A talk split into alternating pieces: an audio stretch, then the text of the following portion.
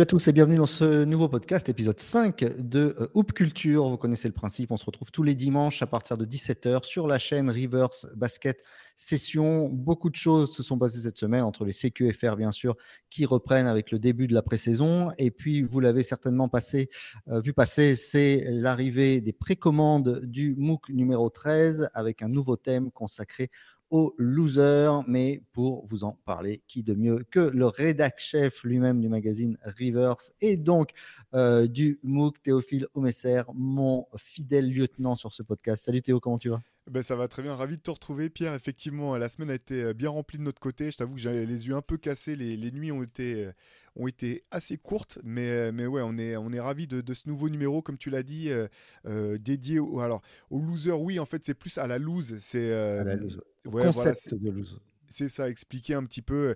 Est-ce que, c'est, est-ce que ça existe vraiment un loser? Qu'est-ce qui sépare est-ce qu'il y a une telle démarcation finalement entre les winners et les losers? Donc voilà, dans ce numéro, on vous raconte bah, des histoires euh, euh, drôles, des histoires terribles, euh, soit de, de lose authentiques, soit voilà des choses où parfois l'histoire a, pas, retenu tout le contexte exactement, où il y a parfois plus à creuser derrière ces histoires de, de défaites. voilà, voilà, en tout cas, bah, on a hâte maintenant de l'avoir entre les mains. Tout est chez l'imprimeur, je te dis que voilà, j'ai hâte de l'avoir entre les mains pour le feuilleter en vrai. Vous avez certainement reçu la, newsletter de la part de, de, Rivers Magazine à ce niveau-là. Et le rédacteur en chef est incroyable, puisque notre rédacteur en chef exceptionnel sur ce numéro, c'est la FFL. Et ouais, la Fédération française de la loose, bah, c'était parfait. Hein. On, les avait, on avait déjà eu l'occasion de parler avec eux dans notre numéro 1, euh, dans notre MOOC numéro 1. Donc voilà, là, c'est le grand retour de la loose pour ce numéro euh, spécial. Et effectivement, tu as raison de parler de la newsletter parce que si vous l'avez pas vu, en fait, là, pendant la période de précommande, les frais de port sont offerts. Donc euh, profitez-en profitez-en maintenant. N'hésitez pas à le précommander de manière à pas avoir à payer les, les frais de port et à pouvoir être tout simplement parmi les premiers à le recevoir. Euh, voilà, encore une fois, hâte de l'avoir entre les mains nous-mêmes et puis de pouvoir vous le présenter en vrai. On vous le montrera la prochaine fois, euh, dès qu'on l'aura reçu, on vous le montrera à, l'image. Et donc, le, notre thème cette semaine, Théo, puisque chaque semaine, vous connaissez maintenant le, podcast Hoop Culture, on a un thème euh, fondateur, en tout cas, pour chaque émission, et on, on parle dessus sur le, côté global de la chose. Hein. Vous savez, dans Hoop Culture, comme l'a si bien écrit Théo dans notre générique, le basket ne s'arrête pas aux limites du terrain. Et donc, on élargit toujours à l'art en général, à la musique, au cinéma, aux séries, à la culture sneaker, à la culture street dans euh, un large spectre. Et donc, aujourd'hui, notre thème, Théo, on va parler des comebacks, euh, des, ce, concept de revenir, le concept du retour, euh, qu'il soit gagnant ou perdant moi, en tout cas, dans ce que j'ai sélectionné, c'est plus du retour gagnant, mais ce serait intéressant de faire des comebacks ratés, mais peut-être que tu en as, toi, euh, et on en a chacun forcément à l'esprit. Donc aujourd'hui, on va parler euh, des comebacks, euh, Théo, et puis, bah, comme d'habitude, on va se, dispatcher la parole pardon, euh, pour savoir un petit peu quels sont nos choix. On finira avec nos coups de cœur, avec le coup de gueule et nos reliques de la semaine, bien entendu. Météo, on va rentrer dans le vif du sujet. Un comeback pour toi, alors peut-être raté, réussi, mais ça t'a évoqué quoi quand on a parlé de ce thème? Bah ouais, de toute façon, c'est les histoires que tout le monde adore. Tu sais, le, fameux, la fameuse personne qu'on avait dit euh, morte, qui était au fond du trou, qu'on n'imaginait plus jamais retrouver, et puis finalement qui, qui revient d'entre euh, du, royaume d'Hadès pour euh, reprendre sa place. Ça fait toujours, ça fait toujours plaisir, ça fait toujours kiffer. Alors c'est vrai que dans, dans, le basket et puis même au-delà, comme tu le disais, dans la culture, il y, en a, il y en a pas mal. Alors Écoute, je, vais te dire plutôt le, premier qui m'est venu en tête. C'est pas forcément finalement le plus, euh, le plus peut-être le plus, euh, le plus parlant, le plus connu. On, pourrait y revenir euh, tout à l'heure, je pense, dans nos échanges. Moi, en fait, le premier auquel j'ai pensé instantanément, c'est Sean Livingston. Euh, voilà, joueur euh, euh, énorme potentiel à, sa sortie du lycée, un joueur qui n'est pas, pas passé par la case universitaire, qui a été drafté par les, Clippers à une époque où les Clippers c'était vraiment catastrophique, c'était le, bordel, il n'y a pas d'autre terme, hein. la franchise on ne savait pas trop où elle allait, il y avait des jeunes mais en même temps les propriétaires voulaient pas les payer, etc. Et donc jeune meneur de grande taille, un talent dingue et une des pires blessures euh, que j'ai pu voir de toute ma vie. Euh, littéralement, euh, sur une contre-attaque, tu as Sean Livingston qui part au, qui part au lay-up et bah, tu as son genou qui explose en vol. Il n'y a, a, pas d'autre terme. Le, genou explose. tout qui lâche. Tout qui lâche, à tel point qu'il a même failli perdre sa jambe quand, quand il, est, partait pour les urgences. il arrive à l'hôpital et il entend des médecins qui parlent entre eux et qui se disent, mais enfin, qui se posaient la question de savoir s'ils n'allaient pas être obligés, obligés pardon, de l'amputer de la jambe, carrément. Donc fauché en plein vol. Et derrière, bah, il est revenu euh, progressivement, petit à petit. Et, en fait, moi, j'avais eu l'occasion de, bah, lui parler en interview euh, dans un match de pré-saison quand il était à Miami. Miami était venu, le 8 était venu jouer un match de pré-saison à, Bercy. Et euh, bah, lui, voilà, je pense que ça, devait être sa deuxième signature. il était vraiment au tout début de son retour et personne n'allait lui parler. Moi, moi je, suis allé lui, je suis allé lui parler et il était bah, mec hyper sympa. tu sentais qu'il était bah, déjà, comment dire, il était même Enfin, il avait qu'une envie, c'était de remercier lui, de, lui donner l'occasion de pouvoir remettre le, pied à l'étrier. Derrière, il a fait une solide, solide fin de carrière et moi, je l'ai adoré notamment aux Warriors. Euh, je l'ai adoré dans son rôle de, sixième homme de luxe. Euh, il avait ce, move là, son, jeu posté là en fadeaway euh, près du cercle, c'était de l'argent comptant. Enfin, tu pouvais noter ses points sur la feuille de marque avant même que, le ballon ait quitté sa main. Voilà, donc c'est un joueur pour qui j'ai eu pas mal d'affection. j'ai plus jeune sur le, potentiel, histoire folle pour le retour, et puis j'ai beaucoup aimé vraiment ce qu'il a apporté euh, sur la fin, même si même s'il revenait, enfin même ça avait été un joueur normal sans l'histoire euh, précédente, j'ai adoré, j'ai adoré son, son, niveau avec les Warriors, donc euh, voilà, lui c'est le premier auquel j'ai pensé quand tu m'as quand tu m'as proposé la thématique. Alors qui est devenu en plus un joueur très respecté, très aimé en plus dans, alors tu peux nous confirmer, un très bon client en interview plus un personnage très posé qui sait d'où il revient. C'est vrai que ce genre d'épreuve, ça permet euh, de garder les pieds sur terre, en tout cas de revenir avec les pieds sur terre. Alors lui, malheureusement, pendant un moment, il en a eu qu'un, mais c'est vrai que c'était. Alors attends, tu disais, il s'était pas sûr qu'il garde sa jambe, et puis après, c'était, c'est même pas sûr qu'il remarche. Euh, donc tout ça était, c'était ah, donc le basket c'était mort. Il y a beaucoup, euh, il y a eu beaucoup de, choses comme ça. Le, principe du comeback, je ne sais pas si tu es d'accord avec moi, il est très piégeux en tout cas pour, pour nous observateurs. évidemment, quand on parle de comeback, on parle du hashtag The Return, le fameux qui avait accompagné Derrick Rose sur tout le long. Euh, c'est qu'on attend toujours un retour à, son, euh, à un niveau qui n'est plus tenable. Euh, je ne sais pas ce que tu en penses. Et du coup, il y a des comebacks qui sont réussis, mais qui, dans la tête des gens, restent des échecs parce qu'ils ne retrouvent pas le joueur qu'ils pouvaient avoir avant. Le retour de Derrick Rose, c'est quelque chose bah, qu'on avait tous attendu. Il y a eu un second problème qui a été, qui a été terrible. ça m'avait fait penser à l'époque, je ne sais pas si c'est peut-être les amateurs de foot s'en rappelleront, Ronaldo. Alors Ronaldo le vrai, hein, le Brésilien, qui se brise un genou, qui se le rebrise quelques mois après juste son retour, mais qui arrive malgré tout, même s'il n'était plus le Ronaldo aussi rapide, aussi flamboyant, à se réinventer et à trouver une autre manière de jouer. Derrick Rose, lui, n'a jamais eu l'explosivité qu'il avait, mais a quand même réussi à faire quelque chose, finalement, je ne sais pas ce que tu en penses, euh, de, de, pas si mal. Oui, c'est clair, son, là finalement euh, c'est ce qui est fou avec Derrick Rose c'est de voir à quel point les gens ont continué à l'aimer tout du long en fait mais c'est vrai que ce qui était dramatique en fait ça a été la communication euh, pour son premier comeback après sa, rupture des, ligaments croisés c'est que ça a été extrêmement mal géré par la franchise qui n'arrêtait pas de dire qu'il était sur le point de revenir. Donc ça créait une espèce de, pression euh, insupportable autour, de, autour, de, autour du joueur. Et puis aussi, il faut, reconnaître aussi bah, son équipementier qui aussi avait mis en, voilà, en place toute une, campagne de promo autour de son retour.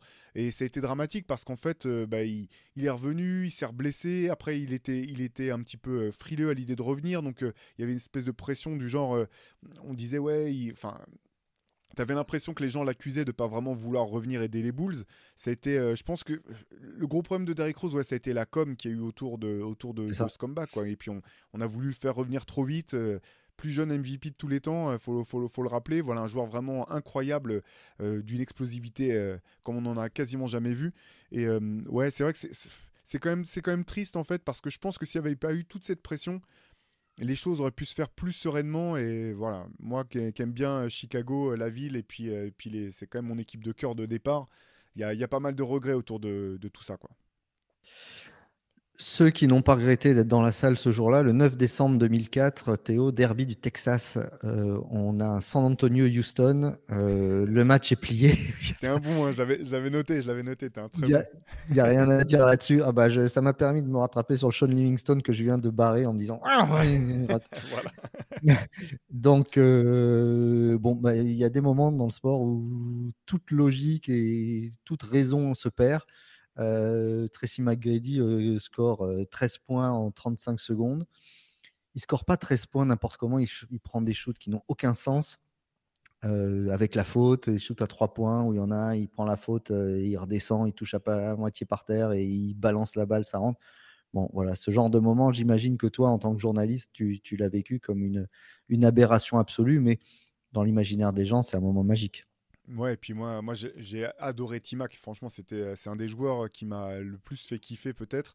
Il est d'ailleurs, il y, a, un papier sur lui dans, dans, notre MOOC sur les, sur les losers parce que ce qui est triste, c'est que c'est peut-être l'un des plus forts joueurs à, n'avoir jamais gagné de titre. En tout cas, il fait partie de la liste, de la liste courte, vraiment. Et quand je parle de plus forts joueurs, je veux dire, euh, tu sais, les joueurs qu'on. Si tu prends leur, leur, sommet, quoi. Leur, le, genre, Timac, le Tracy McGrady au sommet de son art, ça reste l'un des plus forts joueurs que j'ai vu de toute ma vie. C'est un joueur incroyable. Et ce comeback, il n'a pas de sens. Effectivement, tu sais, bah justement, pour, en relisant l'article, c'est pas moi qui l'ai écrit là, du, du, du, MOOC à son sujet, j'ai revu justement ses, ses actions. Et ces 35 secondes n'ont aucun sens. Quoi. aucun sens. Ouais, c'est. Même passer la surprise du premier tir ou du deuxième tir, derrière, il y a tout le temps quelqu'un qui est dans son short, vraiment dans ses appuis et tout. Puis là, c'est ce qu'on. Enfin, c'est quand les mecs disent voilà, je suis dans la zone, c'est comme si le panier était large comme l'océan. Enfin, tu vois que c'est ça, quoi. C'est exactement ça. Tu quittes la sphère du réel, quoi. C'est exactement ça. Et puis en plus, il prend des shoots qui sont, qui sont, qui sont pourris, mais qui semblent à la fin, tellement on a l'habitude de le voir, limite, on, s'attend à, ce qu'ils mettent dedans. Et en plus, c'est marrant parce que tu parles de Tracy McGrady qui n'aura jamais eu de bague. Il est à, à ça, hein, d'en avoir une à quelques secondes finalement, et il se fait avoir sur un des plus grands comebacks de l'histoire des finales NBA, bien sûr, le shoot de Ray Allen qui, qui, égalise dans ce match 6 alors que les, barrières commençaient à arriver et on avait sorti le champagne. Et donc, euh, bah, le retour de Miami en finale, bien sûr, c'est quelque chose. Ils arrivent d'entre les morts, comme tu dis, mais j'imagine que tu en as d'autres plus probants que cela. Ouais, bah, j'en ai un autre. Alors celui-là, il est plus historique. Hein. Je ne l'ai pas connu, euh, bien sûr, je ne l'ai pas vécu. Mais c'est le fameux comeback de Willis Reed euh, pour le, game set des, finales 1970. Euh, Donc Willis Reed blessé à la cheville. On imagine qu'il va pas pouvoir disputer le, match, le match clé. Et il arrive dans un, dans un Madison Square Garden chaud bouillant. Et en fait, son arrivée sur le terrain.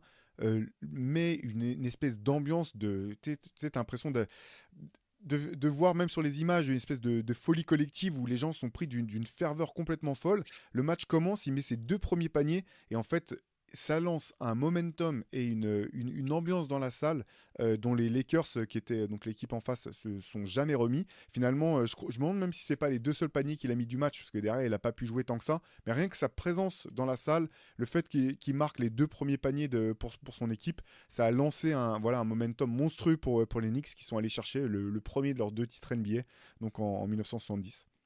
Et c'est intéressant que tu, tu précises que c'est au début du match, parce que beaucoup de gens pensent qu'en fait, il revient d'une blessure pendant le match et que c'est pour ça que la salle explose, parce qu'il rentre pas avec tout le monde, il arrive un petit peu en retard. Et, et, en fait, non, c'était vraiment le match n'avait pas encore commencé et soudain, il débarque dans une ambiance au Garden. J'aurais bien aimé, j'aurais bien aimé être là pour, pour voir ça. Autre en regardant les images, ça peut être, ah. il y a, c'est en 70 et t'es pris par les, par les frissons euh, instantanément, quoi. D'ailleurs, on, a dit qu'on serait une émission euh, d'ici peu de temps sur les, événements auxquels on aurait aimé assister. Euh, et ça, ce sera, je pense que ça peut figurer euh, dans le truc. Autre personne qui revient et qui se fait acclamer parce qu'on a cru qu'il avait eu une quintuple fracture des ligaments avec arrachement ligamentaire et la malléole et le genou et tout, alors qu'en fait, il avait juste envie d'aller aux toilettes. Paul Pierce et celui-là, écoute-moi, pour moi, c'est le pire comeback de l'histoire. Le poop game, comme certains ont pu le dire. Euh, match 1 des finales NBA, quand même, fallait être sacrément gonflé pour partir sur un fauteuil roulant, alors que tu avais juste envie d'aller aux toilettes. Mais c'est magnifique parce que c'est vrai que cette finale que, qui, est, vraiment chouette. Moi, j'étais à fond pour, euh, pour les Celtics sur, ce, sur cette finale, hein, je ne vais pas m'en cacher. Et quand je vois Pierce partir, euh, partir sur son fauteuil roulant, là, je me dis, mais c'est mort. Ils ont fait tout ça pour ça. Là, Los Angeles, forcément, va, va prendre la série. Et puis, c'est vrai que quand il est revenu, en fait, mais j'arrivais pas à comprendre ce qui se passait parce qu'il rentre et tout de suite, il met des paniers énormes à trois points. Où je, me... enfin, je crois que c'est un peu panier à trois points qu'il met dès qu'il rentre sur le terrain. Et pendant tout le match, je me dis, mais qu'est-ce qui lui est arrivé en fait pour qu'il sorte en civière et qu'il revienne? Et finalement, ça a mis du temps avant que, que la réalité du.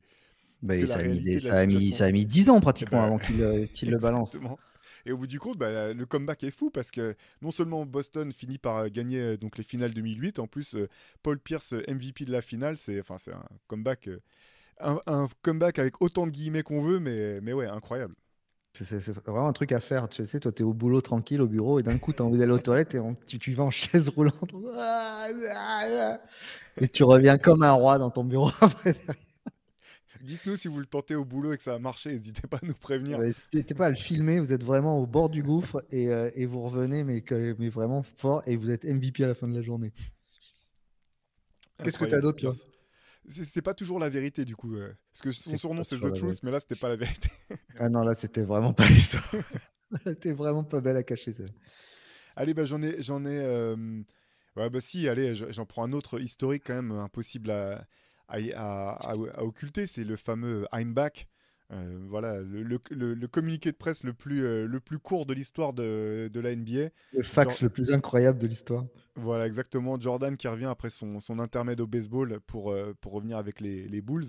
Et c'est vrai que hum, je crois, je crois que je l'avais raconté une fois dans le podcast avec Chai et Antoine, mais euh, moi j'étais, euh, je faisais un tournoi de basket universitaire en Hollande.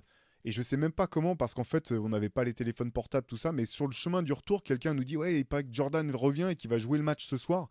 C'était un dimanche soir. Donc, on rentre. Moi, je me dépêche de rentrer chez moi, etc. Et effectivement, il y a, bah, il y a son premier match. Il porte le numéro 45 et, il joue face, au, face aux Pacers. une défaite hein, de, de, mémoire des Bulls. Mais ce qui était fou, en fait, c'était c'était de voir. En, fait, j'étais surpris de l'excitation que ça avait suscité euh, chez moi, en fait, et de à quel point j'étais à fond, euh, trop content de le revoir sur un terrain.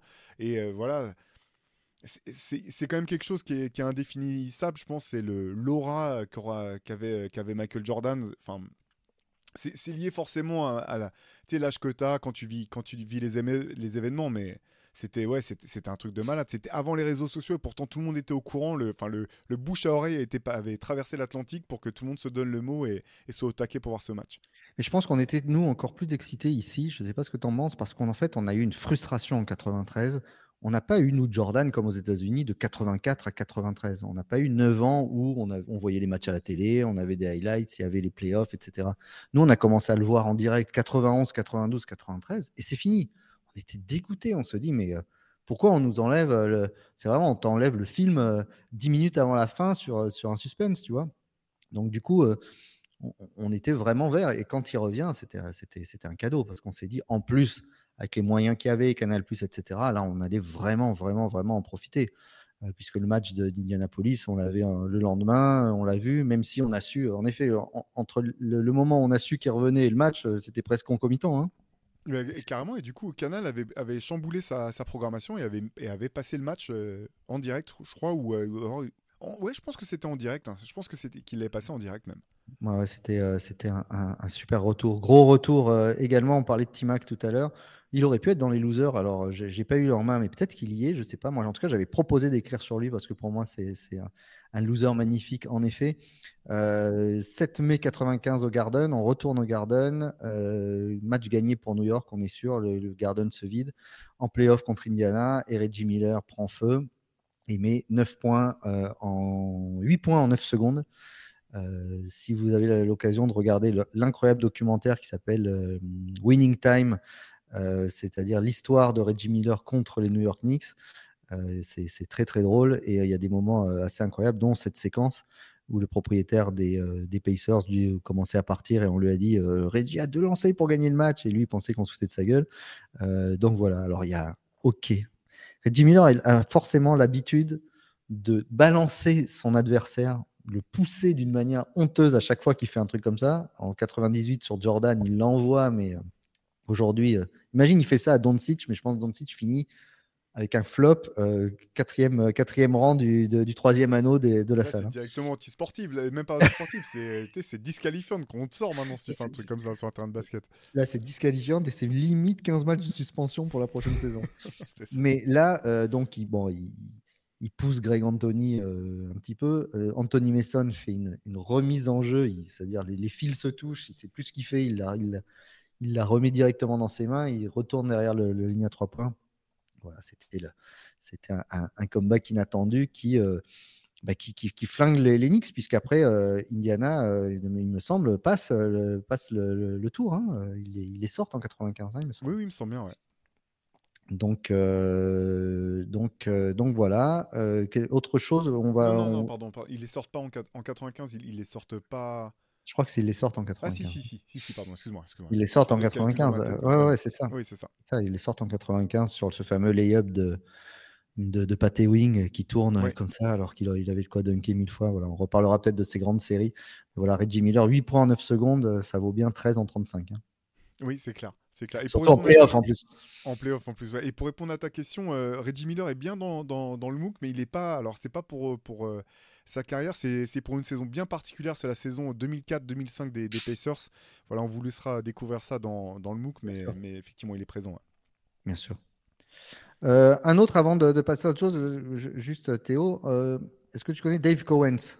Bien sûr. Voilà, légende de la ligue, bien sûr. Boston de Boston. Et exactement, exactement. Et en 1977, figure-toi que ce grand joueur, il a plus envie. Il, est, il a plus la foi, il a plus l'amour du basket. Euh, et il devient chauffeur de taxi pendant un an jusqu'à la saison suivante où finalement bah, il s'est ressourcé, il a retrouvé l'envie de jouer, de faire des voyages, de prendre le bus, d'aller un petit peu à droite à gauche. Et euh, il revient pas n'importe comment, il devient le premier joueur à mener son équipe au point, rebond, passe décisive, bloc et au, au ballon volé également, au Steels. Donc une saison de légende euh, avec un comeback euh, incroyable suite à une année. Alors aujourd'hui, ça paraîtrait fou de dire je vais prendre une année sabbatique, je vais être chauffeur de taxi avec la, médiatisation qu'il y aurait, c'est-à-dire une caméra en permanence dans le taxi, tu vois. Mais euh, c'était quand même une histoire particulière. Et, là, on, parlait d'un comeback réussi, c'est un comeback brillant. Mais carrément, bah, joueur immense. Il fait un petit peu partie de, ces joueurs des Celtics. Les Celtics en ont eu tellement il y a certains de leurs joueurs qui sont un peu passés entre les, entre les gouttes, tu vois. Il en, il en, fait vraiment partie. Et euh, euh, c'est vrai que dans, le MOOC spécial Boston, j'avais eu la, la, grande chance, même le plaisir de parler avec Bob Ryan, le, journaliste historique du, du, Boston Globe, qui a couvert les Celtics euh, des plus grandes années après Russell. En tout cas, il n'a pas, il a pas couvert Russell, mais après, il, a, il, a, couvert toutes les années des Celtics. Et je lui demandais à la fin, tu sais, un petit peu quel était le, joueur de Boston qui était le, le, plus intéressant ou le plus sympa à avec, avec lequel échanger. Et il m'a tout de suite dit Dave Cowens. Il m'a dit que c'était un, voilà, vraiment un mec euh, à part, euh, curieux de tout, euh, qui, qui, allait. tu dans une discussion qui, qui jouait pas simplement son rôle de, d'athlète, mais si tu commençais à, l'emmener sur un sujet qui l'intéressait et, que, et qui, sur lequel il connaissait pas tout, bah, qu'il allait creuser pour vraiment essayer d'être vraiment dans l'échange. Donc, ouais, joueur, joueur incroyable et personnalité à part, visiblement. Mais c'est ce qu'il avait dit. Il avait dit le fait d'être chauffeur de taxi il avait permis de rencontrer des vrais gens pendant pratiquement un an et de, se reconnecter un petit peu à la réalité. Et à force de recevoir toutes ces preuves d'amour, j'imagine, de ses, de ses clients, euh, il s'est dit bon, ben, on va y retourner et de, quelle manière? Ouais, ouais, ouais c'est clair. C'est clair. Moi, j'ai encore, euh, j'en ai encore un ou deux quand même dans, ma musette si, si tu, euh, si, si Bien sûr.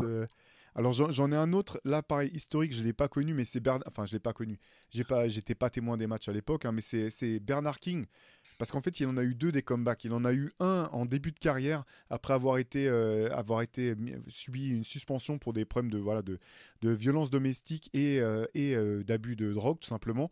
Derrière, il est revenu pour devenir le, le scoreur incroyable, l'un des des plus purs scoreurs que, que, la NBA ait connu.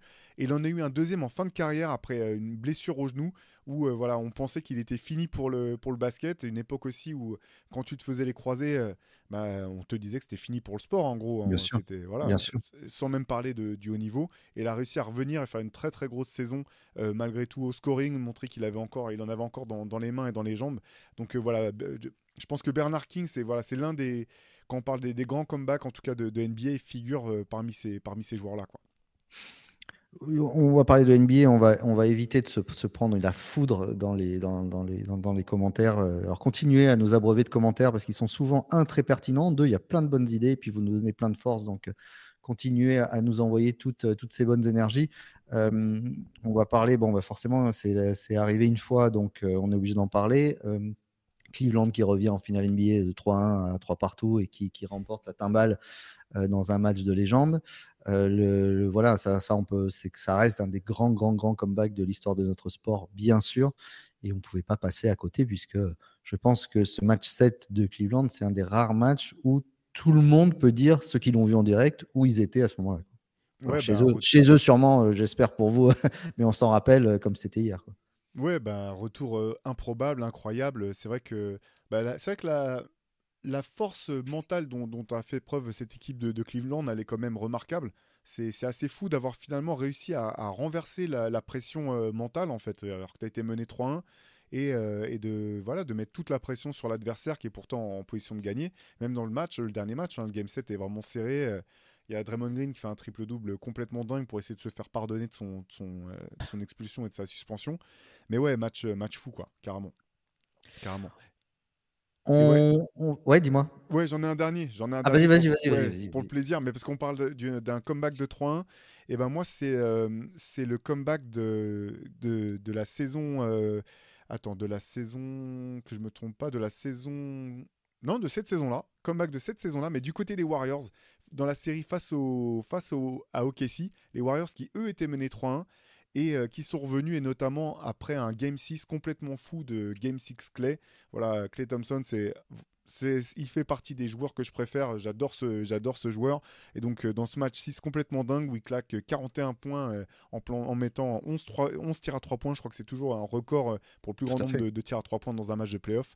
Donc, donc c'est assez marrant en fait de voir que cette équipe de, des Warriors, qui est célèbre pour s'être fait remonter d'un 3-1 en finale, avait elle-même remonté un 3-1 en playoff euh, euh, face à une équipe d'OKC qui a complètement explosé par la suite, puisque ça a signé euh, la fin de l'expérience Kevin Durant à OKC.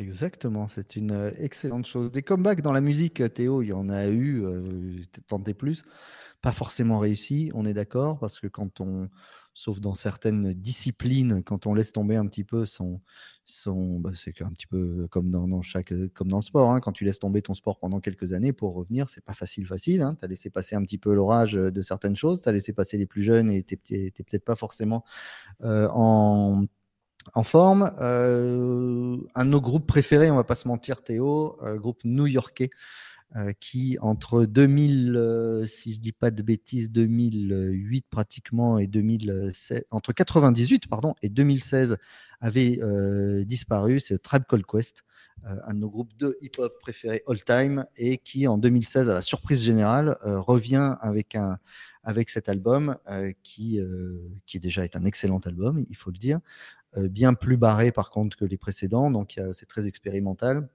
mais qui est revenu. Tout le monde l'attendait. Enfin, plus personne ne l'attendait, mais quand on a su qu'il revenait, on était, on était comme des fous. Euh, forcément, euh, ben, on voit la, pochette qui est différente, même si le logo Tribe Called Quest qui est là euh, est le même. C'est le dernier album avec Five Dog, puisque il, malheureusement, il, nous a, il, nous a, quitté peu de temps après l'enregistrement de ce disque. donc Tribe n'est pas revenu après ce disque-là, mais le retour Tribe Called Quest, quand même, ça a été un événement dans le milieu du hip-hop. On s'est dit, les, les boss sont de retour. Ouais, moi je t'avoue que, en fait, j'étais ravi d'apprendre qu'il s'était reformé, mais je m'attendais à en fait, j'étais parti du principe que j'allais être déçu en fait, parce que je me disais, bah c'est pas, de toute façon, voilà, ça sera plus pareil. C'est vrai que, comme tu le disais tout à l'heure, euh, les, les, les, retours euh, en musique des mecs qui ont arrêté, c'est souvent compliqué. Et moi, j'ai été épaté par cet album que j'ai adoré. Euh, vraiment mhm. à une époque où c'est vrai que maintenant on passe plus vite d'un disque à l'autre, on vit moins avec euh, comme avant où tu avais de toute façon avec ça dans ton Walkman, tu pas le choix, t'écoutais ça pendant, pendant des semaines et des mois. Et moi je suis resté sur cet album super longtemps, euh, j'ai adoré l'album en fait. J'ai trouvé. il ressemblait pas du tout à ce à quoi j'aurais pu m'attendre, ce qui était très bien. Et, et, en même temps, il était, j'ai trouvé excellent. Je trouve pas d'autres mots. Alors, euh, dans les gens qui, ont fait des retours, mais un petit peu euh, biaisés, hein, on, en parlait la semaine dernière euh, dans l'année 2003, Jay-Z, qui était censé s'arrêter en 2003 avec le Black Album et qui est revenu maintes et maintes fois. Mais c'est vrai que Tribe Called Quest était très attendu. Un autre artiste, un petit peu de cette mouvance-là, c'est D'Angelo, qui, entre l'album Vaudou et, l'album qui a suivi, il y a eu un certain temps qui s'est passé, voire un temps. quasiment, non? Il y a quasiment un temps certain, ouais, ouais, ouais, il y, a, eu, je pense qu'il y a eu 16 ans pratiquement, ou 17 ans, pareil. Euh, bon, bah, qui s'est perdu hein, dans des bouffé par la célébrité, bouffé par l'attente, euh, de, donner une suite à l'album Vaudou qui était une merveille absolue et qui encore aujourd'hui est inégalé. Je pense que dans les Game Changers, notre prochaine émission Game Changer, peut-être on en parlera justement. Euh, d'un album qui sort euh, en janvier 2000 et qui, dit, qui est déjà l'album de la décennie. Ça, c'est la première fois que je voyais ça. Parce qu'encore aujourd'hui, quand tu fais le, top 10, c'est un disque qui est sorti dans les 15 premiers jours de la décennie et qui a flingué le game pendant 10 ans. Euh, donc, le voir revenir, et là aussi à un bon niveau, parce qu'il faut être honnête qu'avec ces Black Vanguards, c'était un, bon disque. Carrément. en fait, j'ai mis un peu plus de temps à rentrer dedans. Tu vois, au début, j'ai il, est, je le trouve pas facile d'accès en fait. Ce qui, ce qui me gêne pas souvent, enfin, ce qui me gêne pas forcément en termes de musique. Mais au début, c'est vrai que je l'écoutais, j'aimais bien, mais je suis pas rentré dedans. Et puis, c'est limite six mois, un an après, que vraiment je l'ai repris et j'adore et j'aime beaucoup cet album maintenant. Je trouve vraiment effectivement qu'il est hyper ambitieux, que là encore il, est, il est revenu avec un style complètement différent que de ce, à quoi on aurait pu s'attendre.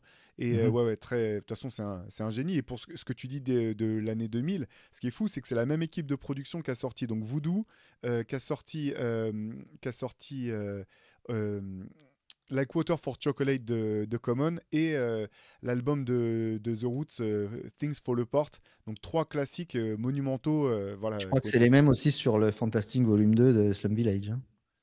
Euh, alors, Fantastic Volume 2, je crois que c'est que JD qui a, ah, qui a produit. Ouais, mais sinon, c'est effectivement c'est l'équipe Soul Quarians, donc euh, Questlove de, de ah, The Roots, avec JD, effectivement, avec euh, James Poyser et, et, compagnie, qui ont concocté ces, ces, trois albums incroyables qui sont tous sortis ouais, en l'espace d'un an, je pense, entre fin 99 et fin 2000. Quoi.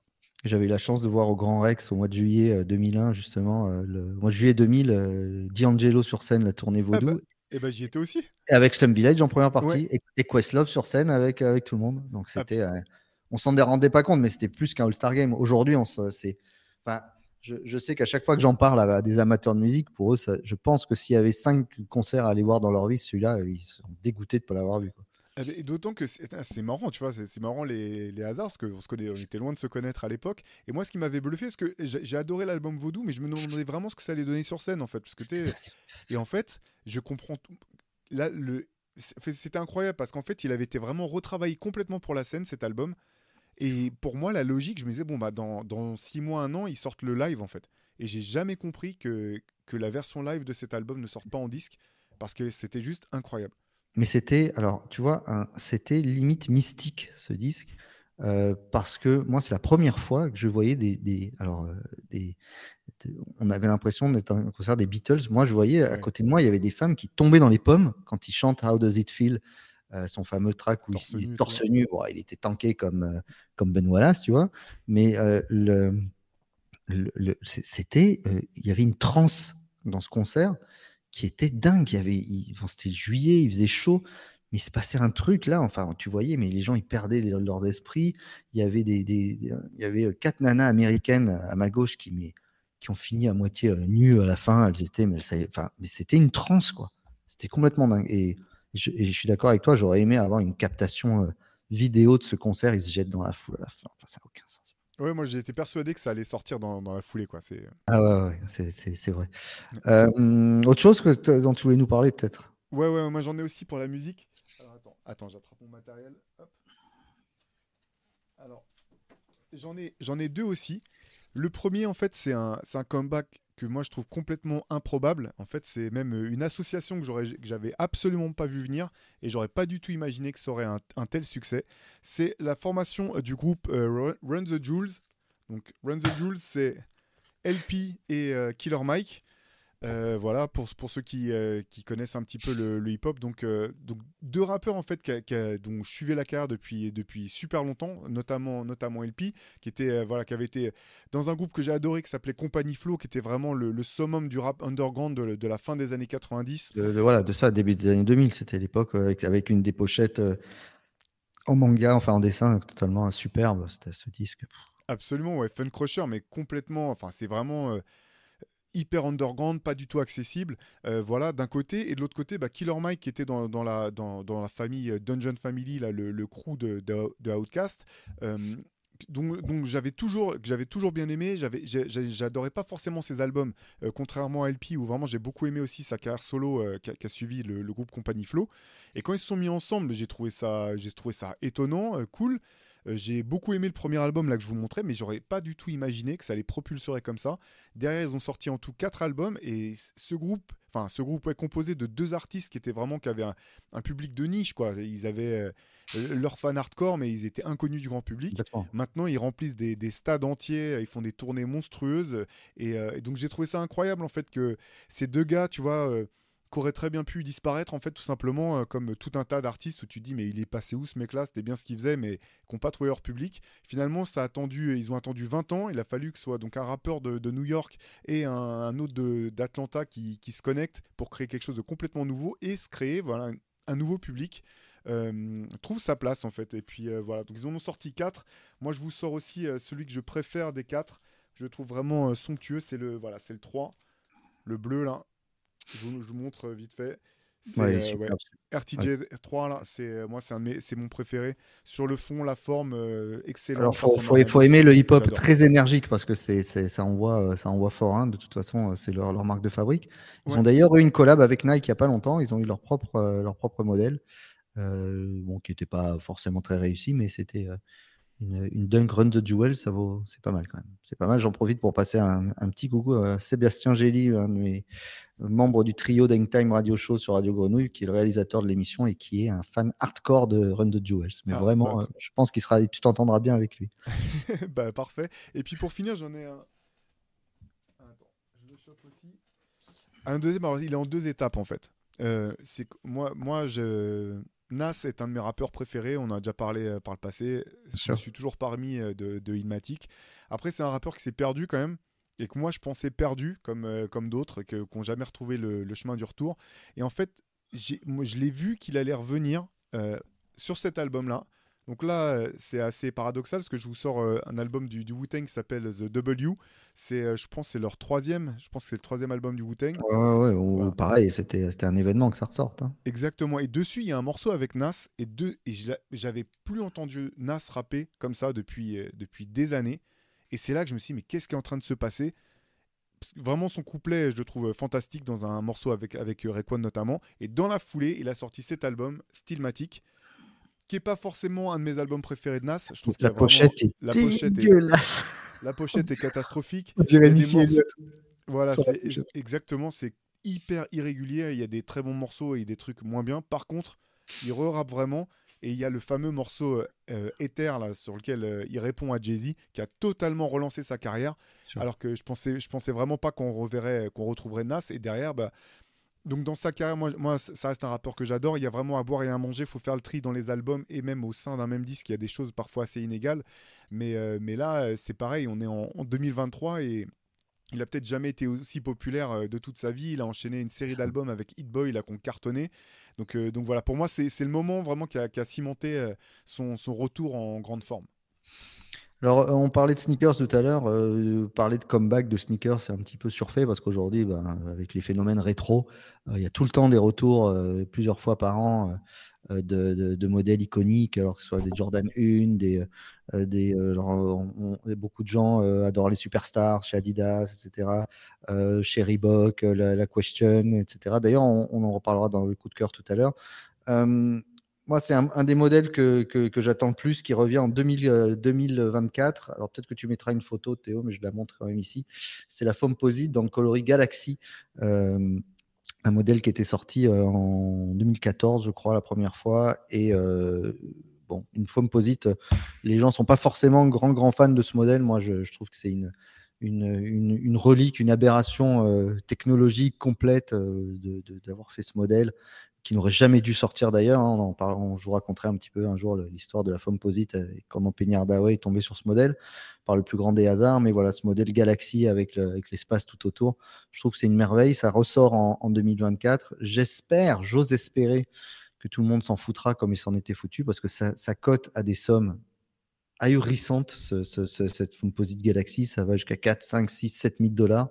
Euh, donc j'espère qu'on pourra, qu'on pourra se le procurer, même si je me doute que Nike va bien se sucrer, parce que la dernière Fomposite qui est sortie, la, la- la rouge et noire, elle sortait quand même à 250 billets, et ça, c'était euh, un, petit, un petit peu pénible. Mais, euh, mais voilà, j'attends la le retour, le comeback de la Fomposite Galaxy avec grande impatience. Ouais, En espérant qu'il ne faille pas craquer son PEL pour pouvoir. euh, non, non, non, non, non, non, non, non, non, on n'espère pas. En tout cas, voilà, pour ces, ces comebacks, on aurait pu bien sûr parler de, de plein de choses, notamment dans le cinéma, les comebacks euh, incroyables, que ce soit de Gandalf le gris qui euh, devient Gandalf le blanc, alors qu'on s'y attendait Ah, pas. magnifique ça. J'ai Ouais. vu il y, a, il y a une semaine avec mes enfants, donc je suis, je suis au taquet là. Si tu parlais T'es au taquet euh, là-dessus, voilà. Et Gandalf, il revient alors qu'il est tombé au fin fond de- des mines de Caradras. euh, On, on sait, on sait pas. Euh, Robert Downey Jr. aurait pu être un comeback incroyable également. Voilà, il y a plein de gens. Mais on va passer à nos, notre, euh, nos petites euh, rubriques avec euh, Théo, ton coup de cœur de la semaine. Ouais, alors je vais rester dans le domaine de la musique. Euh, alors, c'est un album qui s'appelle The Chronic, donc euh, comme The Chronic de Dr. Dre, mais avec un G au début à la place de, du C. Pas confondre avec Gros Quick. Voilà, non plus. exactement. Pour les, pour les gens de notre âge. voilà, exactement. exactement. Alors, la spécificité de ce, de ce disque, c'est que c'est pas un disque original dans le sens où, en fait, c'est un remix. C'est voilà, le producteur, un producteur qui s'appelle Big Ghost euh, Limited, qui a remixé un album de Conway et de 38 Space. Alors, je sais que c'est un petit peu, un petit peu spé là, Mhm. mais en fait, euh, l'album qu'il a remixé est sorti deux semaines avant lui, sa version. Et moi, ce que j'ai adoré dans cette version, c'est qu'il a fait une version G-Funk, en fait, de ce, de ce disque qui est plutôt d'esthétique new-yorkaise. Lui, il en a fait une version G-Funk, vraiment en s'inspirant et en reprenant quasiment, euh, euh, en recréant quasiment des prods de, la, de Dr. Dre sur l'album The Chronic. Et je trouve le résultat incroyable. Euh, J'adore les collaborations entre, donc, entre Big Ghost et Conway euh, de, de la famille Griselda, le, le grand frère de, de West Side Gun. J'adore leur collaboration. Ils ont sorti trois albums ensemble qui sont des, des, des dingueries. Et donc cette version-là, là, donc The Chronic, je vous mettrai le, le lien et, et un petit visuel. Je le trouve vraiment fou et j'ai trouvé ça hyper bien vu parce que finalement le, le G-Funk c'est quelque chose qui a finalement qui a une, une- qui a beaucoup marqué les gens, mais qui a beaucoup marqué une époque et qui se fait plus du tout euh, aujourd'hui. Et je serais pas du tout étonné moi que, que ce disque puisse relancer un petit peu ce- cette esthétique, surtout que bah, quand c'est aussi bien fait que, que dans ce cas-là. C'est excellent coup de cœur. On va, on va, aller, on va aller découvrir ça avec grand plaisir. Moi, j'en ai deux, deux un, un- plus grand que l'autre. Un tout petit parce que c'est de l'actualité. On parlait des sneakers tout à l'heure et on a vu passer l'info comme quoi Shaq et euh, Allen Iverson allaient être les directeurs de Reebok, la division basketball de Reebok. Voilà, je trouve que c'est un juste retour des choses et une super vraie idée de mettre des anciens comme ça qui ont porté la marque euh, tout ce temps euh, à la tête de la division basketball d'une marque comme Reebok. Voilà, je trouve même si elle est un peu en dedans euh, ces derniers temps, elle est un petit peu, elle s'est fait supplanter par un petit peu tout le monde, elle a laissé un peu tomber, mais en tout cas voilà, c'est cool. Hein, J'espère qu'on verra de beaux, euh, de belles choses à venir. Et puis mon autre coup de cœur, c'est, il concerne une ville, c'est la ville de Las Vegas. euh, qui est en avant avec les Aces de Las Vegas en WNBA qui brillent. Je ne sais pas si tu les as vus jouer. Euh, c'est euh, c'est incroyable. C'est vraiment pff, le niveau est, est dingue et c'est c'est vraiment euh, super. Je crois que c'est Shai qui en parlait euh, en disant qu'il avait rarement vu un tel niveau euh, sur le basket féminin et, je vous engage à aller regarder un petit peu les matchs de WNBA. Euh, on a vu également cette nouvelle salle, The Sphere, là, je ne sais pas si tu as vu, on a vu sur les concerts de U2 qui, qui offre une possibilité de, de- visuel en 3D complètement dingue. Si vous n'avez pas vu ça, allez voir sur l'Insta par exemple de LeBron James, il a mis plein de vidéos de, ce concert. Et puis bah, du coup, il y a aussi les, les- les Raiders qui marchent bien là-bas. Et là, bah, on commence à parler de la possibilité d'une expansion avec euh, une franchise à Las Vegas. De toute façon, s'il y avait une expansion, ce serait soit Las Vegas, soit Seattle mais ça me ferait bien kiffer de voir euh, parce qu'il y a des infrastructures dingues, les Summer League sont là-bas et j'aimerais bien que Las Vegas euh, voilà, arrive là et je vois qu'il se passe ici passe plein de choses, plein de belles choses au niveau du sport et euh, voilà, coup de cœur pour Las Vegas même si ce sera pas forcément l'endroit qu'on aimerait le plus visiter quand on est aux États-Unis, mais en tout cas, ce serait chouette qu'il y ait une, une franchise NBA à Las Vegas. Avec euh, quoi, J.R. Smith comme, euh, comme GM de la, franchi- de la fr- Avec franchise, non, c'est euh, avec J.R. Smith comme GM, moi ce serait pas mal et Rodman en directeur des opérations basketball. voilà, parfait, la, re- la- la recette du succès, garantie. Recette du succès garanti, exactement. Alors par contre là tu nous parles de- des coups de cœur mais j'ai cru comprendre Pierre alors je sais pas de quoi il s'agit mais que tu as un sacré coup de gueule cette semaine et j'avoue que je suis curieux de savoir ce que- ce qu'a pu te mettre en run comme ça. Alors, mon, coup de cœur, je l'ai un peu initialisé la semaine dernière et dans les commentaires, justement, on a un, follower qui nous a dit euh, qu'il prenait les popcorn parce qu'il aimerait bien que je développe un peu le truc. Mon, mon coup de gueule, il est contre USC Basketball et même pas contre eux, mais contre tous les joueurs là qui, depuis un mois, se déclarent cadres de l'équipe, les anciens cadres, les Steven, machin. Euh, J'aimerais leur expliquer que les cadres, un cadre, c'est ça bouge pas. hein. Il y en a un qui est là, il y en a un chez, Théo aussi, c'est le même un cadre et on met des choses au milieu. Donc les cadres qui euh, reviennent tous les cinq ans euh, en se disant, en choisissant leur compétition, ça me fait marrer. Par exemple, on, fait le, par- le parallèle avec le foot. Imagine Kylian Mbappé qui dit euh, moi, non, l'euro, euh, je fais pas, ça va pas aller. Et à la fin de l'euro, ils se prennent une rousse et il dit, pour la prochaine Coupe du Monde, il envoie un truc sur Instagram, I'm in. Non, mais imagine le, comme il se ferait, mais atomisé par tout le monde. Donc, c'est vraiment. Alors, tout le monde dit c'est les clubs qui décident, qui viennent, etc. Mais moi, je pense que ces gars-là, les Devin Booker, les Steph Curry, les LeBron, etc., ils ne demandent pas leur avis aux Lakers ou quoi que ce soit. Je veux bien, tu es free agent, tu fais attention, euh, tu es Victor, tu vas être rookie, tu prépares ton corps, tu te prépares physiquement. Tu as eu un été un peu difficile, tu dis je viens pas. Ok. Mais à mon avis, LeBron, d'ailleurs, 42 secondes après la fin du match pour la troisième place où ils se sont fait planter, ils ont tous dit j'y vais. Et à mon avis, ils n'ont pas appelé d'abord les. Il n'a pas appelé Jenny Buzz pour savoir s'il pouvait y aller. Hein. je pense que ces mecs-là, se, ils se déclarent directement. donc, je pense qu'ils pourraient y aller plus souvent. Tu vois, par exemple, je pense pas que Gershon, que Thomas Hurtel, que Mousfal ils soient emmerdés par leur club en disant qu'ils aillent faire ça. Donc, je ne sais pas si c'est une manière d'être, de fonctionner euh, aux, États-Unis. En 92, quand ils disent on arrive, les joueurs de la Dream Team, on arrive parce qu'on on va régulariser une situation un peu, un peu spéciale, tu vois. C'est les universitaires qui viennent, le niveau se resserre, ils commencent à perdre à chaque fois. Euh, David Stern dit ça suffit, on, va envoyer nous aussi les pros, il n'y a pas de raison qu'on n'ait pas de joueurs. Donc ils disent on arrive et ils arrivent super humblement, un petit peu comme la Redeem Team euh, en 2008, même si euh, ils envoient la grosse armada, etc. S'ils étaient allés sans être un petit peu humbles, ils se faisaient taper par l'Espagne en finale. Déjà, ils sont à ça, hein, on est d'accord. Mais s'ils n'avaient pas été humbles, ils auraient explosé et ils se seraient dit qu'est-ce que c'est que cette histoire? On n'y arrive pas. Mais là, ils étaient préparés. Ils étaient prêts à ça. Donc, c'est, je trouve que tout ça part de cette histoire du pauvre athlète qui a dit champion du monde de quoi? Le type s'est fait allumer, hein, tu es d'accord ouais. ouais, on, en a parlé. Et euh, bah, tu veux montrer champion du monde de quoi? Viens, viens, la Coupe du Monde, c'est la Coupe du Monde. Et, les Américains, pour eux, le championnat du monde, c'est les JO, mais c'est n'est pas le cas. Euh, donc j'avais trouvé ça un petit, peu, euh, un petit peu gonflé. Et puis ce côté j'y vais, c'est bon, j'y vais. Mais il y a un processus de sélection. Y a, y je trouve que c'est chier sur le sélectionneur en disant Steve Kerr, bon, de toute façon, va falloir qu'il envoie les, bons courage à lui hein, pour euh, regagner le leadership, etc. Parce que les gars, j'y vais, c'est pas de problème.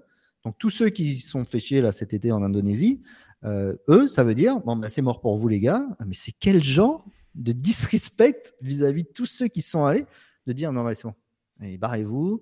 Euh, on a bien rigolé. C'est, moi, je trouve ça, je trouve ça incroyable. Et puis, je, autre argument, c'est je trouve ça très bizarre chez les Américains de dire, moi, les compétitions euh, internationales, j'en ai fait deux, j'ai gagné une fois, c'est bon.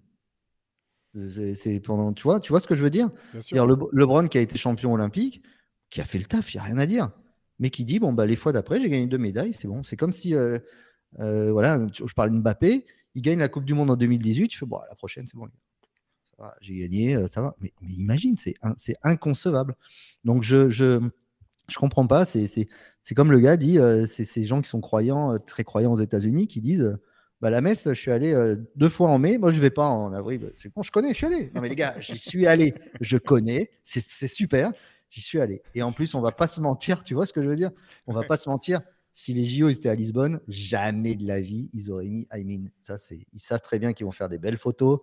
Ah bah Nike, Adidas, tout ça, ils vont, ils vont se gaver d'images à Paris, etc. Donc, il n'y a pas de problème. Par contre, tout bénéf pour nous, je suis désolé, le fait de dire un an avant, on y va, Avengers, machin, mais venez les gars, mais, mais c'est... Alors oui, ils vont gagner sûrement, certainement, mais j'espère qu'ils sortiront du ring avec la tronche d'Apollo Creed dans le premier Rocky, tu vois. Chaise roulante, la tronche comme ça. Et, que, et, que, et parce que là, tout à dire, bah, c'est bon, on arrive, on arrive, bah, viens, viens. Tu vois, j'espère que Rudy, Victor, euh, tous ces gars-là, ils les attendent ça fait cinq ans qu'ils se font démonter par un grec, un slovène, un serbe, un camerounais, etc. Et ils sont là, bon, on arrive. D'ailleurs, chose intéressante, ils en parlaient hier, euh, Antoine et, et le, classement, le fameux classement de d'ESPN qui vaut ce qu'il vaut. Euh, pour trouver les 12 joueurs qui vont aller à Team USA, c'est-à-dire les 12 meilleurs joueurs américains selon ce classement, il faut aller jusqu'à la 19e place. Tu te rends compte la différence par rapport à avant? Où, aller, où avant, c'était les 10 premiers.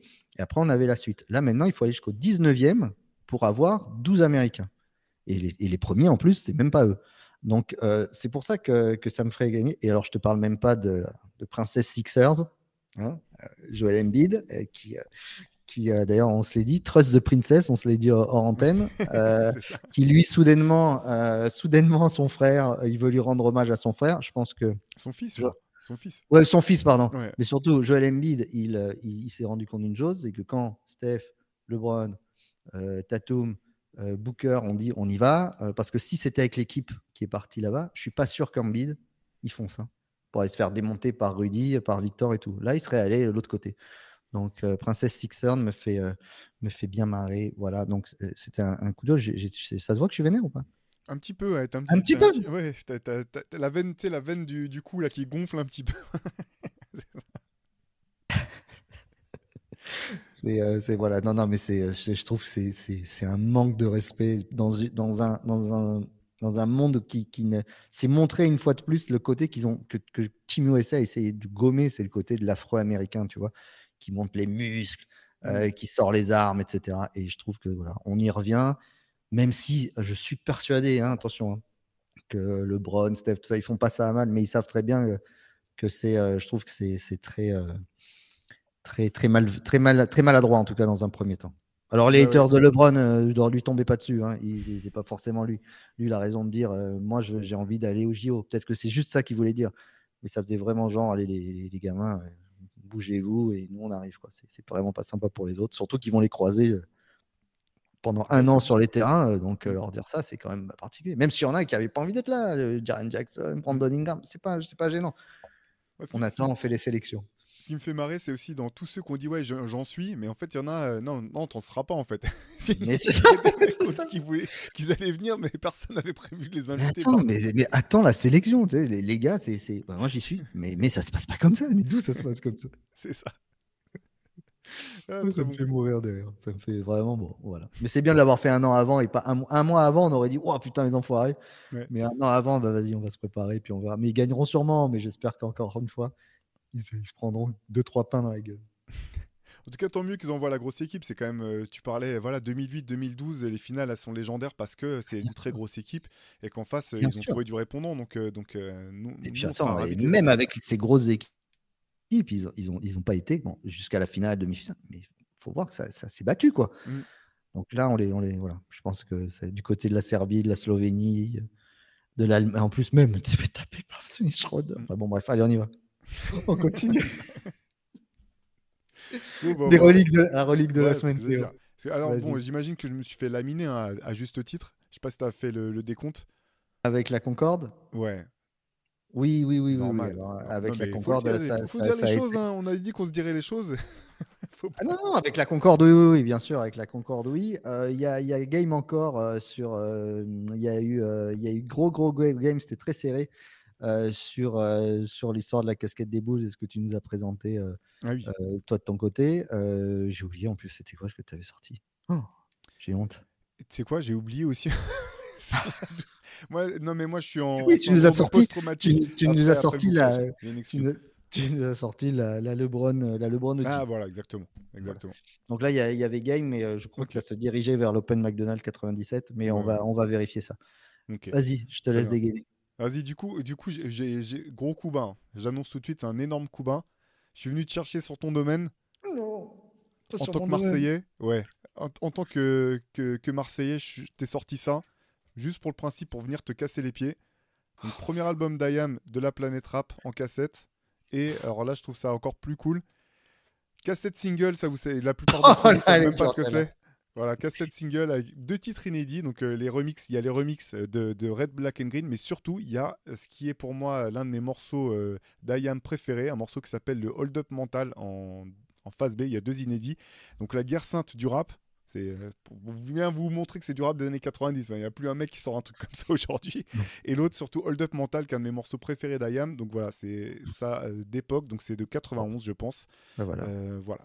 Bah, le hold-up mental vient d'arriver. Je crois que même on peut appeler ça de l'appropriation culturelle. Merci Cette émission qui s'achève tout de suite parce que moi, de toute façon, j'ai aucune chance. Euh, ma relique, c'est un t-shirt des, de Damien Lillard de Blazers. Non, je déconne. C'est euh... oui, oui, une vraie euh... Non, mais je reste sur Portland. Il y a une époque où Adidas était l'équipementier de la ligue, donc faisait des, des maillots rétro comme font Mitchell et Ness euh, actuellement. Donc, il faisait des vrais maillots rétro. Et voilà, moi, j'avais celui-là ah, de, Clyde Dressler avec l'ancien logo. Euh, celui qu'ils avaient dans la première finale qu'ils ont fait en 90. Euh, avant, euh, puisqu'après, il change en 92, je crois, quand il joue contre les Bulls, c'est plus le même logo, il est plus profilé. Celui-là, bah, Clyde Dressler fait un concours de dunk, je crois, en 88 là-dessus. magnifique ton maillot. Clyde the Glide avec euh, l'étiquette ici. Euh, euh, là, c'est sur la saison 87-88. voilà, c'est celle où il fait le concours de dunk justement avec l'ancien logo. Et, et voilà, Clyde Drexler 22. Voilà, c'était, c'était chouette ce que vous faisait avec le, le Hardwood, classique, bien sûr, mais quand Adidas faisait ça, c'était, c'était chouette. Voilà, en plus, avec le logo trèfle comme ça, c'est plutôt sympa. Voilà, mais bon. Non, mais je ne peux pas me bagarrer avec, ce que tu as sorti. Non, mais je pense que ça va être C'était plus, je suis allé t'embêter à aller sortir des trucs de Marseille. Mais par contre, euh, moi, j'ai toujours adoré les, codes couleurs et les logos de, Portland. Je trouve que voilà, ça fait partie des, plus, beaux, euh, plus beaux uniformes euh, quand ils sont sur leur, truc un peu. De toute façon, je vais te dire, pour moi, le, noir, rouge et blanc, quel que soit le sport, c'est les plus belles couleurs de, de, maillot. Hein, que ce soit ça, bah, le maillot de 80, 96, de, le maillot noir des Bulls, c'est une dinguerie. C'est. Et même maintenant, quand ils sortent, des maillots noirs, bon, il n'y en a pas beaucoup qui le font, mais c'est vraiment toujours des belles, des belles choses. Et ce maillot noir des, des Blazers, il, imposait pas mal. Carrément. Et enfin, on en a déjà parlé une fois, je crois, mais magnifique équipe de Portland d'ailleurs, hein, qui, a, perdu ses, deux finales, mais ultra talentueuse, très beau jeu. Enfin, c'était vraiment. Ça fait partie de ces, équipes qui n'ont pas gagné et du coup qui sont un peu tombées entre les dans les dans les comment, dans les fissures de l'histoire, mais qui étaient vraiment des très très belles équipes. Mais c'est des équipes qui en plus ont aujourd'hui encore, je, je, m'en rends compte, euh, ont disparu par la suite. Mais moi, je serais capable de te citer euh, six, le, 5 majeur de, ce, de cette période-là, Terry Porter, euh, euh, ouais, Buck Williams, euh, Jérôme Kersey, Drexler. il y avait Kevin et Kevin De Kevin De avec Danny Henge qui sort du banc. Danny Henge qui sort du banc. Enfin, c'était Cliff Robinson. Enfin, Exactement. Quelle équipe, quelle équipe, mais une équipe athlétique comme on avait rarement vu. Et d'ailleurs, ils en ont chié Chicago quand même. Ils gagnent 4-2, mais bon, ils sont, c'est juste. Hein. Mais tu sais que dans les, pour la thématique des comebacks, j'avais failli justement sortir un match de cette, de cette finale. le match 6. Ouais, exactement. Où euh, Phil Jackson met tout son 5 sur le, sur le banc, sauf Pippen, et met que des remplaçants pour revenir de son menée de 15 points, un truc comme ça, je, je crois. Et finalement, ils viennent et prennent ce match avec vraiment juste les remplaçants et Pippen. Et puis quand il sent qu'on peut le prendre, bah, il, remet, il remet les autres, les autres titulaires avec. Mais c'est un des plus beaux comebacks que j'ai vu celui-là. Ah ouais, Jordan vient finir et, euh, et, on le voit faire la cheerleader sur le, sur le bord de terrain, c'était l'avènement. On était tous fans. Je, me rappelle, si on avait pu avoir tous les maillots à l'époque, j'aurais acheté le maillot de, de Armstrong direct. Comme des fous, même Cliff Livingston, il y avait comment il s'appelait euh, euh, l'autre Williams. Euh... Buck Williams? Non, un autre? ah, Scott Williams. Scott, Williams. sur le terrain, Pippen et Bobby Hansen. Ouais. c'était un 5 qui, qui, aurait dû même, qui aurait dû finir de se faire laminer. Et, les autres s'y attendent pas. Bon, bref, voilà, c'est ça la légende de la NBA. C'est pour ça qu'on est là dans Culture pour parler de ça aussi. Carrément, bah nous on se retrouve de toute façon la semaine prochaine pour un nouvel épisode. ouais, n'hésitez pas, je leur dis, alors ça fait un peu auto-promo, mais à nous suivre sur, euh, sur le, notre compte Instagram, donc euh, at hoopcult, H2OP, euh, tout, attaché. Et puis voilà, on va vous remettre des images de, bah, nos coups de cœur, de, nos reliques, tout ça. Et ça nous permet aussi bah, d'avoir une, fenêtre pour, pour discuter avec vous. N'hésitez pas, comme disait Pierre, si vous avez des suggestions d'épisodes ou ce genre de choses, on sera ravis d'entendre tout ça. Et en tout cas, on est ravis de continuer avec vous. Eh ben, on donne rendez-vous euh, la semaine prochaine, bah, dimanche. On finit bien les week-ends ensemble. Nous, on aime bien. On est, on est là cosy, puis vous êtes chez vous euh, dans le Hoop Culture. Donc, rendez-vous euh, sur le, la chaîne Rivers Basket Session, bien sûr, pour le CQFR. Et puis, on, approche doucement du début de saison. On est tout excité. Bon repos, Théo. Je pense que tu en as besoin. Je dormir tout de suite. Fort besoin. bon, bonne semaine et puis à la semaine prochaine. Salut à tous. Ciao à tous.